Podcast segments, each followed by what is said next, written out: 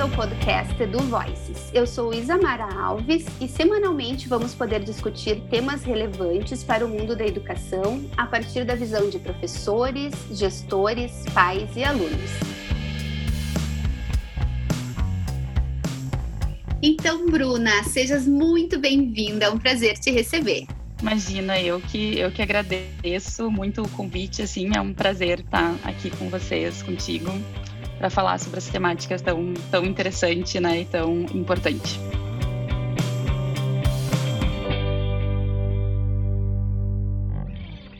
Então, vamos lá. Para a gente começar, podia contar um pouquinho para nós como surgiu o teu interesse pelos estudos sobre educação escolar indígena uh, e sobre educação bilíngue nesse contexto, que a gente estava falando ali um pouquinho antes, né, e conversando, e tu me contando que não é que tem um grupo específico assim de não tem não é um tema assim tratado na linguística amplamente de todo mundo pesquisa um pouquinho não é um grupo que se interessa por esse assunto.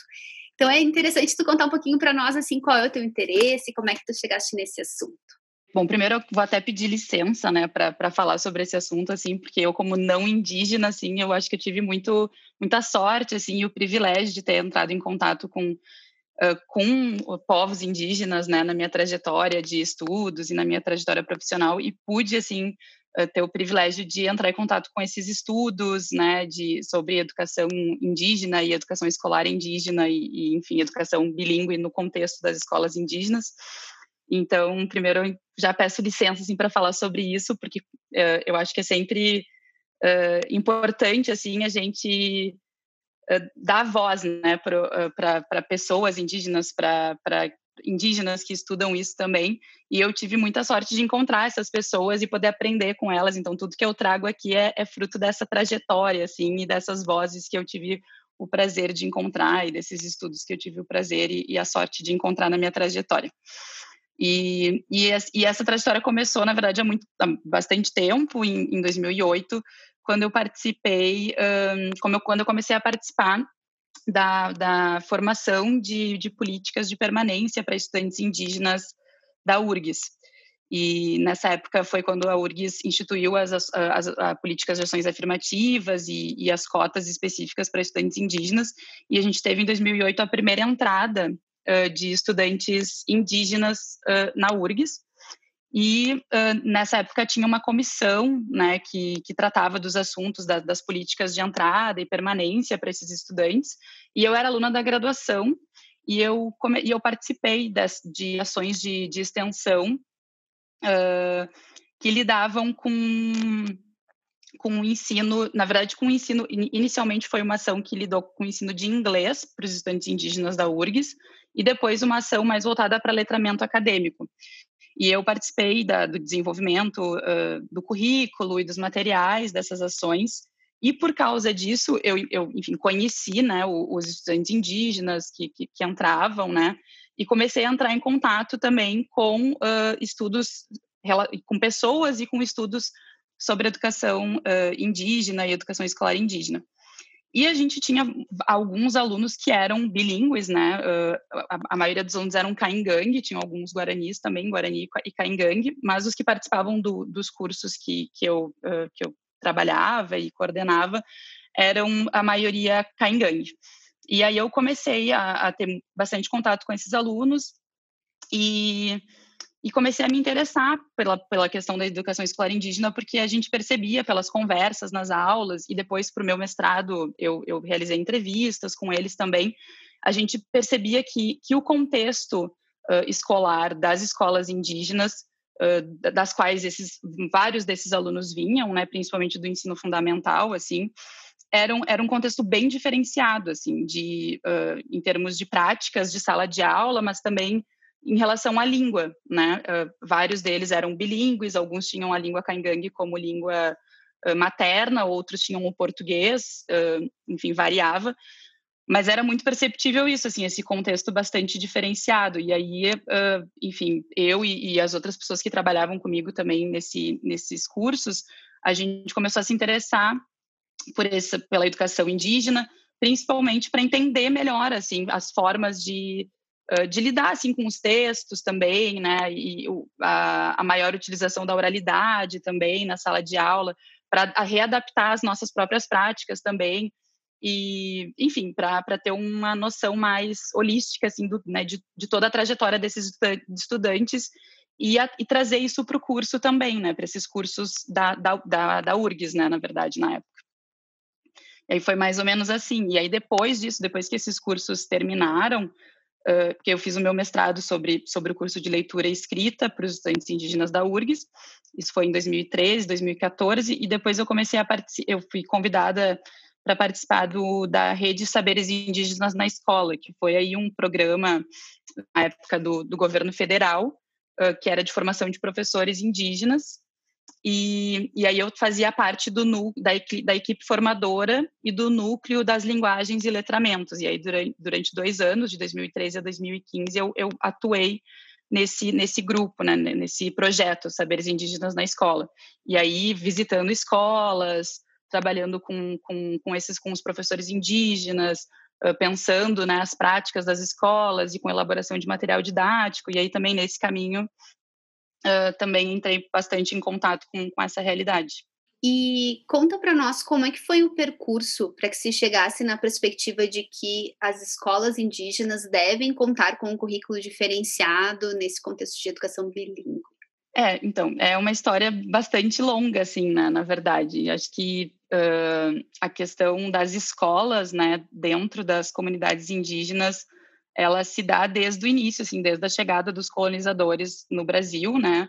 Uh, e desde a, da, enfim, da chegada das, das primeiras uh, missões também, essa ideia da escolarização, né? Ela, ela se dá desde o início, assim, né? E quando, quando chegaram os colonizadores né, no, no território que hoje a gente chama de Brasil, uh, acho que existiam, estima-se que eram mais ou menos, sei lá, 1.300 línguas, 1.200, 1.300, os números são meio flutuantes, assim.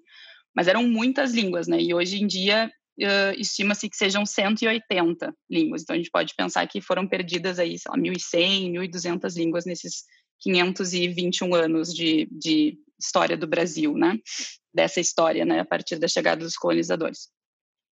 Uh, e então, desde o início, com, a, com essa ideia de uh, da, com, com, a colonização, né, e, e, a perspectiva assimilacionista, a ideia era de fato integrar, né, os povos indígenas uh, à sociedade no modelo de sociedade portuguesa, né, na época, né.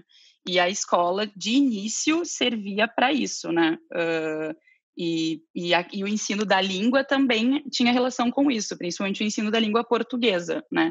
E aí a gente tem, de, de início, esse modelo assimilacionista, que é de total apagamento da língua indígena e da cultura indígena, das, de, das diversas etnias indígenas né, que existiam.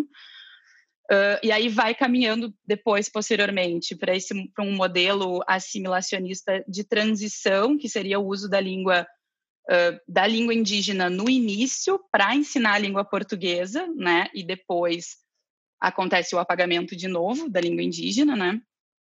Até chegar uh, nos dias de hoje, assim, que é, uh, que é o que a gente chama de bilinguismo ativo, né? Na verdade, a, a Terezinha Maher, que é uma estudiosa, assim, bem importante, ela fala bastante sobre isso, desses caminhos, assim, até chegar a, ao modelo uh, atual, que não é bem um modelo, né? A ideia que, que se tem sobre o que, o que poderiam ser as escolas indígenas. Mas durante todo esse percurso, na verdade, aconteceram muitas coisas, assim, e por causa desses modelos iniciais, né, que eram muito cruéis e muito violentos, né, com as línguas e culturas indígenas, demorou muito tempo, na verdade, para acontecer essa ressignificação da escola, na verdade, da escola e também da utilização da língua indígena, porque uh, durante todo esse durante esse período uh, desses modelos assimilacionistas uh, ocorreu no século XVIII, por exemplo, a proibição da utilização de línguas indígenas, né, com, com a questão aquela do Marquês de Pombal, que era só, só podia falar língua portuguesa. Então aconteceram vários eventos que, uh, que podaram, na verdade, né, a, essa utilização das, das línguas uh, indígenas e uh, fizeram com que o português se tornasse a língua falada dentro também de muitas comunidades e, e que fez com que ocorresse essa, essa, extinção, essa extinção de muitas línguas, assim. Mas, e aí, o que aconteceu? Com o tempo, né, e com aí, na década de 70, mais ou menos, com a, a volta, assim, não, não, digo, não digo a volta, porque o movimento, ele nunca acabou, mas com a revitalização do movimento indígena, que aconteceu na década de 70, e essa ressignificação da identidade, né, do ser índio, né, e da ressignificação, do, inclusive, do termo índio, que era visto de uma forma muito negativa, e passou a ser ressignificada, essa identidade indígena, os, os, próprios, né, os povos indígenas começaram então a, a, reivindicar vários direitos, né, e inclusive então uma escola que fosse que arcasse, né, as suas especificidades, assim, as suas culturas, as suas línguas, né, e aí lá na Constituição lá de 1900, 1988 a gente tem uma assim um marco legal assim que que promove, né, que reconhece a, essa organização social, os costumes, as línguas, as crenças e as tradições, né? E depois, depois da Constituição de 1988, a gente tem várias vários decretos e, e leis. A gente tem uh, a LDB, né? Tem diversos artigos ali da LDB aí que, que enfatizam, né?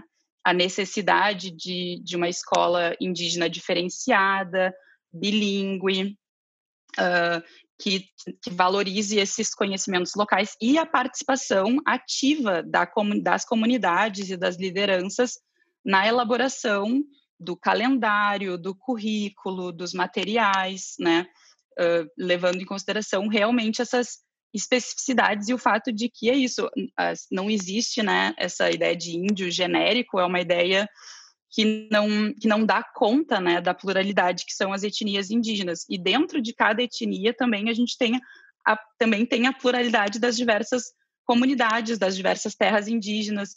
Então, a educação escolar indígena teria que dar conta disso, né? E também dar conta do, da educação indígena, porque a, a educação escolar ela, é, ela vem do não indígena a educação na perspectiva indígena, ela acontece de formas muito mais orgânicas, né? Ela não antes de da instituição escola se, se estabelecer nas comunidades, né? E, e, enfim, enquanto a educação, a instituição está lá também, a educação indígena ela continua acontecendo dentro da comunidade através da, uh, dos, dos, desse repasse de conhecimentos tradicionais e da cosmologia de cada povo através dos, dos mais velhos, principalmente, né? Então, os, ensina os ensinamentos se dão através da, da prática, sem ter lugar e hora marcado, né? Então, isso também teria que ser considerado né, na, uh, no, na criação e na elaboração de currículos e de materiais e de forma, enfim, das formas de, de, de, passar os conhecimentos né, pros, nas escolas indígenas.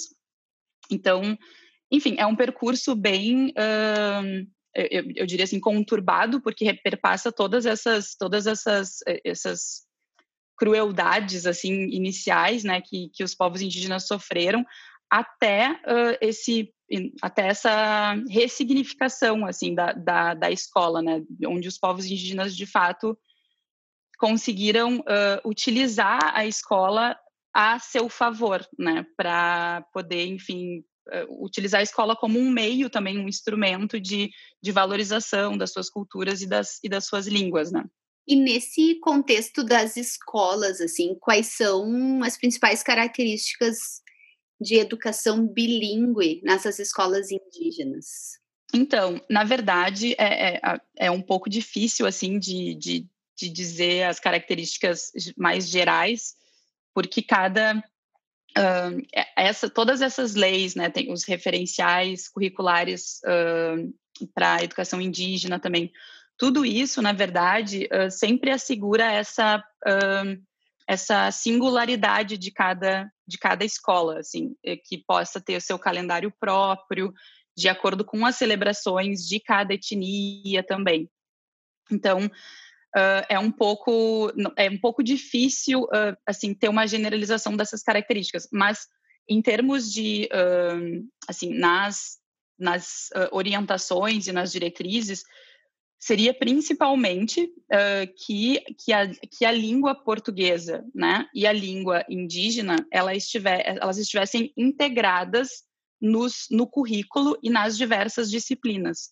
Então, uh, por exemplo, a aula de matemática, ela poderia ser dada tanto em português como em caingangue. E aí isso vai, no, no caso de uma escola caingangue, por exemplo, né?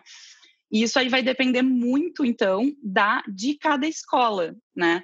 E das possibilidades uh, que, que essa comunidade possui, porque uh, também tem isso, é, tudo é muito interessante, se a, gente olhar, se a gente olha as leis e os referenciais curriculares e a LDB, é muito bonito, assim, é muito legal, é, é muito interessante, assim, nossa, que, que é, é, tudo muito no plano do ideal, assim. Mas na prática, é claro que, que é diferente, porque a gente tem, claro que a gente tem um, um avanço, digamos, quantitativo no número das escolas, cada, cada vez mais, tem mais escolas indígenas, e agora, desde 1991, existe a categoria escola indígena mesmo. Então, uh, para que sejam assegurados todos esses direitos. Mas a gente tem uma necessidade muito grande de formação de professores, por exemplo, né? Uh, que, que, isso também vem sendo, uh, vem sendo organizado através de diversos projetos, mas que ainda são, não são suficientes em relação à demanda que existe. Não, né, não tem assim recurso suficiente, não existe vontade política suficiente. Então, muitas vezes parte muito de, de, das vontades individuais das comunidades, dos professores indígenas, né, dos gestores, uh, dependendo né, da, do município ou do estado. Isso é, assim varia muito de lugar para lugar. Então, as possibilidades seriam realmente infinitas. Assim, poderia ser todo um currículo só em, poderia ser, por exemplo, dependendo da escola, todo um currículo em português e em caingangue, no caso de uma escola caingangue. Mas teria que ter professores bilíngues para que isso acontecesse, e não é o caso de todas as escolas, né? Nem todas as escolas possuem somente professores uh, ou guaranis, por exemplo. A maioria das escolas tem professor caingangue e professor não indígena também. Os diretores das escolas uh, também, nem a maioria dos diretores não são uh, da etnia indígena, a grande maioria são não indígenas, pelos requisitos que precisa ter para ser um diretor de escola. Uh, então isso também é uma outra luta, assim, que a, questão das cotas na universidade, né, e a formação de, de profissionais, de professores e, e, enfim, pessoas que têm muitas, muitos pós-graduandos agora também indígenas, é para dar também para dar conta disso, né, para eles poderem ter ingerência sobre as suas políticas e, e essas ações, né? Porque se ficar se depender do Estado, uh, realmente não não acontece, né? É, acho que vamos voltar um pouquinho nesse assunto. Depois eu quero que tu conte um pouquinho para nós, assim, de das escolas, como elas são, onde elas estão, né? Mas acho que uh, pensando nesse esforço institucional, né? A gente tem agora essa legislação para educação bilíngue, que trata das uh, educação bilíngue e todas as línguas envolvidas, né, inclusive as indígenas. Mas tu, assim, o que, que tu terias para falar sobre ações institucionais uh, para que sejam cumpridos esses marcos legais relacionados à educação bilíngue nas escolas brasileiras indígenas? Olha, assim, essa ação Saberes Indígenas na Escola, por exemplo, é uma ação que, que ela veio uh, do, do, é uma, do, governo federal, né, em 2013, e ela começou em 2013, e na verdade ela continua até, até hoje, assim, só que ela começou com muito investimento, era uma ação, assim, incrível, assim, a gente fez, uh, o que eu participei, assim, era, foram, foi realmente muito tinha assim uma perspectiva acho e teve frutos muito muito ricos assim de eram formações com diversos professores de diversas escolas indígenas, do, no caso eu fazia parte da equipe do Rio Grande do Sul, né, que era da, do núcleo da, da Universidade Federal do Rio Grande do Sul, e, e aí, enfim, envolviam uh, gestores das escolas, envolvia os, uh, os professores, e, e, aí aconteciam encontros, e aí separados, né, no caso eram com os caingangue e com os e com guaranis. Então, tinham encontros uh, com, com Caingangue, com professores Caingangue separados e com, uh, professores Guarani, e, e tudo voltado muito para a realidade, para as realidades muito locais, assim, e, e, eram ouvidos os professores, e, e, aí, de início, foi muito uma coisa de, de pensar, né, pensar as práticas que já estavam sendo uh, realizadas nas escolas, e isso aí envolvia uh, a, todas as, as, ciências, numeramento, letramento, e aí eu estava no núcleo de, das linguagens e dos letramentos. Então, assim, como que as línguas estavam sendo ensinadas, inclusive, assim, uh, repensar, eles tiveram momentos de repensar a própria escrita das línguas, por que às vezes era tão difícil ensinar uh, o, o, a língua ou caingangue ou guarani ou a língua portuguesa para certos alunos que, por exemplo, só tinham o português como língua materna ou ou a língua indígena como língua materna, porque na verdade a grafia é muito diferente, né? Que isso também é uma questão lá do início, quando aconteceu essa questão da, da, da, das, das, um, da Constituição e essa nova perspectiva em relação a, a, a, como a escola indígena deveria ser, né? Uh, tinham muitas línguas indígenas ágrafas e para uh, para trabalhar na perspectiva de letramentos, muitas foram aí uh, houve todo um processo de de, gramati, de, de, de criar gramáticas para as línguas e dicionários, né? E, e e muitos linguistas estrangeiros vieram para, o Brasil para fazer isso. Então, a, a língua caingangue, por exemplo, foi uma alemã que fez, a, a, que transcreveu, que fez a versão uh, escrita da língua caingangue. Então, é muito é muito diferente a grafia do português da grafia do caingangue. E isso dificulta muitas vezes. Então, a gente teve muitas reflexões sobre isso, e, e, aí houve confecção de material didático, se criaram materiais didáticos. Em 2018 teve um lançamento dos materiais didáticos que foram materiais didáticos monolíngues, somente em caingangue, aí para trabalhar certos conhecimentos só na língua caingangue. Porque é lógico que como é escolas de ensino fundamental, também a presença do português é muito forte, porque ela, é, ela, ela ainda está dentro, né, do, do que do que deve ser, assim, do, é do Estado, né? Então, assim, são escolas estaduais. Então, é, ainda tem que seguir o regimento, parte do regimento tem que ser seguido ainda. Então, tem várias, vários conhecimentos que precisam ser também, também em língua portuguesa, mas também podem ser em caingangue, pode, pode, pode ser nas duas línguas, né? Então, o caminho era também de, de incentivar mais o uso do caingangue, nesse caso, uh, e, e do guarani, para os outros uh, conhecimentos, para não ter só um momento de aula de língua caingangue ou aula de língua guarani. Então, era um incentivo para que isso para que isso acontecesse. Uh, então, essa é, é, uma ação assim mais uh, aí mais de uma como se é uma, uma política mesmo, né? Que foi um projeto político que foi desenvolvido. Mas existem outras ações muito pontuais também. por exemplo, em 2016 foi feito, tem, teve uma parceria da Universidade Federal do Rio de Janeiro com a Universidade Macei da Nova Zelândia para aplicar uh, aqui também no Rio Grande do Sul, na, na terra indígena de Nonoai, um, um programa que, que foi feito na Nova Zelândia com os Maori. Na verdade, um projeto de revitalização da língua, uh, que aconteceu na década de 70 na Nova Zelândia para resgatar e revitalizar o Maori, que, são, que é um projeto chamado uh, Ninhos de Língua, onde uh, existe uma imersão de, das crianças na língua, na língua, no caso na língua indígena, né? E aí esse, e é um projeto, uh, enfim, não, não digo que é independente, mas partiu de pesquisadores, né? da Universidade Federal do Rio Grande do Sul, a Márcia Caingang, é uma linguista bastante conhecida, assim, partiu dessa parceria uh, para, enfim, para tentar essa, esse modelo de revitalização com uma língua indígena brasileira, que isso não, tem, não, não tinha sido feito ainda, não nesses modelos, né?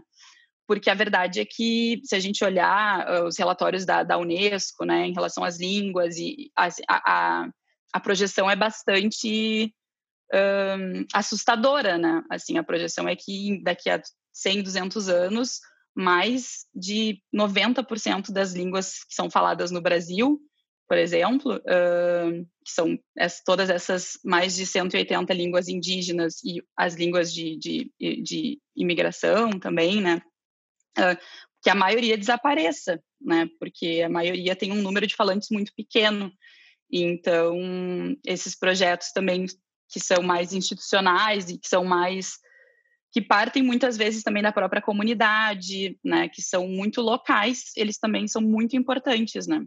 E considerando a tua trajetória, assim, tendo estudado várias escolas, visto as escolas, né, e vivenciado escolas, vamos chamar de regulares, né, não bilíngues indígenas, o que que tu achas, assim, que o que tu tens observado lá nas características da escola, que aí tu pode também trazer um pouquinho, se tu conseguires trazer um pouquinho pra gente de como elas funcionam, assim, que, que elas podem inspirar e uh, servir assim de exemplo e de inspiração mesmo para a gente olhar para as escolas regulares, sejam elas bilíngue ou não? Uh, bom, as experiências que, que eu tive assim em, em visitar escolas uh, indígenas, foi principalmente, principalmente não, foi todas aqui no Rio Grande do Sul, né? Uh, eu visitei algumas escolas uh, e acho que duas Guarani, e Caingangue eu tive um pouco mais de contato por causa dos estudantes indígenas da URGS que eu tive mais contato. A gente chegou a realizar a saída de campo, a gente ficou, na verdade, numa escola por cinco dias na, na aldeia de Pinhalzinho, na, na terra indígena de Nonoai. E a gente, enfim, conversou com, com o diretor da escola, que naquele caso era, era, é, era, um, era é Caigangue, uh, e com muitas, muitas pessoas da comunidade. Assim, a gente fez uma saída de campo para com os estudantes indígenas da URGS com alguns para tentar relacionar saberes saberes caingangues com saberes acadêmicos das áreas da graduação que eles estavam estudando, assim, porque isso também é uma questão, né? Essa garantia do, do, dos, da educação bilíngue, ela até agora ela tem, se, ela tem ficado só até o ensino fundamental e olhe lá, né? Porque o ensino médio uh, são poucas comunidades, poucas aldeias que, que, ainda que têm ensino aqui no Rio Grande do Sul principalmente. Eu falo muito mais do contexto do Rio Grande do Sul que é o, que, é o que eu conheço mais assim. Eu sei que, uh, enfim, em outros estados é, é diferente, assim, mas, uh, mas mesmo no Brasil todo, o número de escolas de ensino médio indígenas é, é pequeno, né? Então, a maioria dos estudantes tem que sair das escolas para poder para poder fazer o ensino médio e é claro que aí o ensino médio ele vai ser em português, né? E enfim, vai ter ali o estudo de alguma língua estrangeira, talvez. E depois, né, na, na, nas universidades, então nem se fala, né? Então essa garantia da, desse, do aproveitamento cultural e linguístico dos estudantes desses estudantes indígenas ele não, não, não progride, né, uh, na, na vida escolar deles. E bom, e aí o que eu pude observar é realmente muito uh, uma integração assim das duas línguas, né? Então, nas escolas, por exemplo, tinham, sei lá, materiais didáticos, uh, muitos em português, mas alguns, mas poucos assim, caingangue, na verdade, né? Poucos materiais ainda uh, na língua caingangue, tinham algumas coisas. Aí tem os professores produzem material, então isso também dá muito trabalho para os professores, porque não tem muitos materiais na língua indígena, então os professores têm que produzir esses materiais para suas aulas. Uh, mas a gente via nas salas de aula, por exemplo, os cartazes colados uh, na parte de alfabetização, tinha os desenhos e aí a palavra, sei lá, borboleta, por exemplo. Então tinha em, em português e em caingangue, né? E várias outras, várias outras palavras, por exemplo, né? E, e, era muito e aí a, e aí a presença da cultura porque muita cestaria porque a, a fonte de, de, de, subsistência assim da, dos povos indígenas aqui do Rio Grande do Sul a grande uma grande parte vem do artesanato. Então a presença muito forte assim dos artesanatos nas salas de aula né? E acompanhando assim alguns conversando com alguns professores uh, muito forte a, as atividades fora de sala de aula, de ir para o mato ou ir para perto do, do rio para falar sobre, sei lá, sobre as ervas, sobre os animais, e aí falar do, uh, enfim, explicar em Caingangue, no caso, né, ou em Guarani, uh, o nome desses animais, o nome dessas plantas, né, muito parecido com o que com o que a gente lê sobre educação indígena também. Então é, é, bem perceptível assim que, que tem essa uma, uma integração muito grande assim curricular dessas práticas, pelo menos nas escolas que eu visitei, né? Dessas práticas uh, que são mais características do que a gente chamaria de educação indígena, né? Que são essas práticas mais das vivências e, do, de, e dessa transmissão de conhecimento através da oralidade e da prática, mas também uh, os momentos de sala de aula, de quadro, quadros, né, quadro muito cheio, essa confecção desses cartazes, desses materiais gráficos, né, com, uh, com escrita, Uh, e, e, e, bastante também, uh, bastante utilização de imagens também, e a questão cultural também, porque a gente via cartazes, por exemplo, com o desenho de um Papai Noel, né? E a gente sabe que a cultura né, do Natal, do Papai Noel, é uma cultura, é uma questão que vem da cultura não indígena, né? Mas também essas uh, adaptações, e, e, é uma coisa que se torna bastante. Uh, bastante diversificada de, de cada comunidade também, né? É todas essas essa integração ou não integração ou é, é esse uh, esses uh, diferentes modos mesmo, né, de, de, de trabalhar com a cultura local e com a cultura do não indígena, porque essas comunidades, essas aldeias, elas ficam um pouco deslocadas das, das cidades, mas ficam próximas né, das cidades. Então, existe muito essa integração entre uh, dos indígenas, né, com os povos dessas etnias que estão nesses lugares, com os não indígenas, porque eles muitas vezes têm que sair das suas comunidades para trabalhar, né, ou e depois para ir para o ensino médio, por exemplo, para as escolas. Então, é, é muito difícil que não haja essa integração, sabe? Essa troca, né? A questão das, das, reuniões também, isso foi uma coisa que a gente percebeu muito, assim, existe muito uma tentativa de diálogo dentro da comunidade, assim, dos professores com a comunidade, uh, com os, uh, as lideranças, né? Esse diálogo, assim, ele é bastante presente, assim.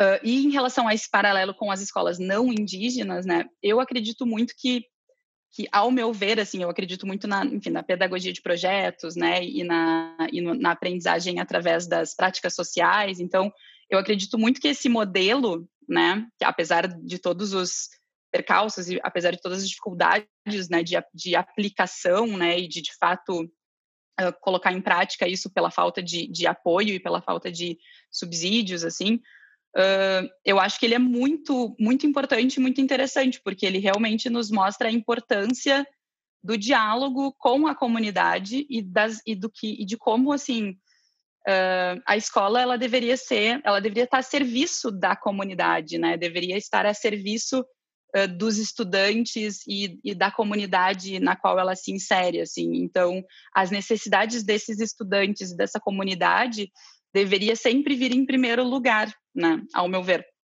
E isso parece que é uma, uma prioridade para as escolas indígenas, ou deveria ser, né?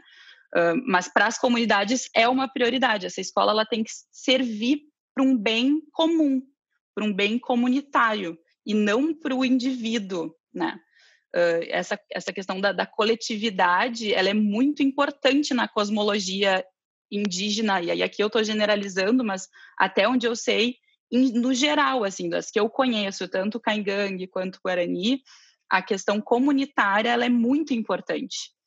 Então, e eu acho que ela deveria estar, ser mais importante na nossa na sociedade não indígena também. A gente perdeu muito esses valores comunitários com as especializações, né, e com tudo muito dividido em caixinhas, né, as coisas né, tudo que é seriado, as disciplinas que se separam, e eu vejo que a educação indígena e a educação escolar indígena ela se quer mais integrada, né, mais interdisciplinar também, né, e com um diálogo muito mais ativo com quem de fato uh, faz isso tudo acontecer, né, que são os professores, os estudantes, a comunidade. Então, eu acho que a gente tem muito, bom, eu sempre digo isso, a gente tem muito, muito a aprender, que aprender com, né, com os povos originários de uma forma geral, assim, a gente, eu acho que o que a gente chama de desenvolvimento deveria ter sido uh, outra coisa, assim, né, não, assim, não, não foi muito pro, pro que a gente, eu acho que deveria ser muito mais um envolvimento, né, com, a, com tudo, assim, com o outro, com a natureza, né, e, e o, que eu aprendi, pelo menos, uh, uh, tra trabalhando nesses projetos e convivendo, né, com, com com os estudantes indígenas, foi isso, assim, que esse envolvimento ele é muito mais importante do que o desenvolvimento, sabe? Ah, que interessante isso, né?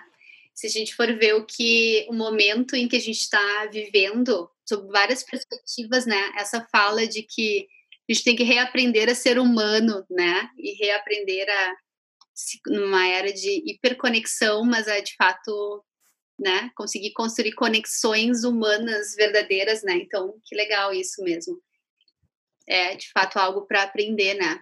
Sim, é muito diferente assim mesmo, assim a, a toda essa é a perspectiva, né, a cosmologia, o olhar, né, para na verdade não é, eu acho que é mais o, o, branco mesmo, né, que perdeu muito essa conexão, né, com muito mais do que os outros povos, assim, a gente como povo, assim, o povo branco, né, como coletivo, porque a gente também é um coletivo social, a gente perdeu muito essa conexão, né, com, com a nossa com a ancestralidade, com a terra, com, com o coletivo, né? E a gente vê que nos povos originários, assim, isso é muito forte, né? Muito forte. E a questão do, da sabedoria das, das pessoas mais velhas, esses saberes tradicionais dos idosos, né? Esses, um, enfim, ensinamentos, assim, que, que passam, assim, de geração, essas eh, intergeracional, né? Uh, a gente foi perdendo muito e para eles isso é assim é muito importante muito muito importante mesmo né e, e de certa forma a escola também uh, tem esse papel, né, de manter esses, esses conhecimentos e, e essa, ele deveria ter esse papel também, né. Inspirador, né? Essa, essa última fala muito bom. Uh, nos encaminhando assim para fechar, como tu definirias educação? Eu acho que eu, eu, vejo educação como, como formação, assim, né? A gente se, a gente se educa e educa para formar e se formar como indivíduo e como coletivo, né? Na a minha perspectiva, assim, é como que é, é através da, da, educação e de práticas educativas, assim, que a gente se envolve com os diferentes conhecimentos e que a gente pode uh, expandir as nossas possibilidades de ação no mundo, né? Uh, e aqui eu me refiro não só à educação escolar, mas à educação como prática de compartilhamento de saber mesmo, né? De, assim, dentro das instituições escolares, mas fora também, assim. E, e eu acho que é através da educação e do compartilhamento de conhecimentos, né? Das trocas, que a gente consegue uh, aumentar o diálogo, né? Ter mais possibilidades de diálogo e, e produzir e construir novos conhecimentos também, né? E que livro ou filme que tu deixarias de indicação?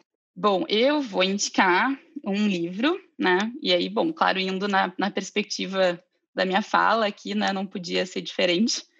Uh, eu acho que é um livro que talvez até alguém já tenha indicado aqui, porque é um livro que ele foi, acho que ele ficou bastante conhecido assim nesse último semestre, assim, no ano, no ano passado, eu acho, que é o Ideias para Adiar o Fim do Mundo, do Ailton Krenak, uh, que acho que casa muito, né, com a, com a nossa situação atual, assim.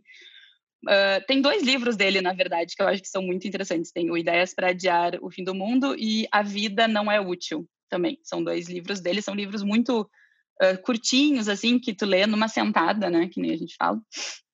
Uh, e que traz um pouco essa, a, essa cosmologia, né? Uh, claro, no caso dele, muito mais ligada ao povo Krenak, né? Que é o povo a qual ele pertence.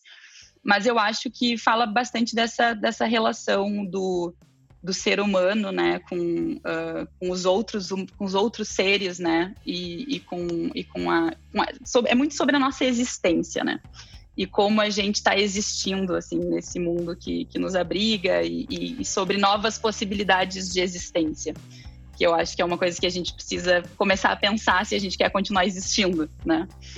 Uh, então acho que fica essas duas indicações assim tanto o ideias para diário fim do mundo e o a vida não é útil dele.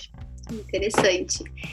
Bruna em função do tempo temos que encerrar nossa conversa. Foi muito bom. Desculpa se eu falei demais o seu, assim, eu tentei ser coerente e coesa no meu, na, na minha fala, mas é um assunto muito.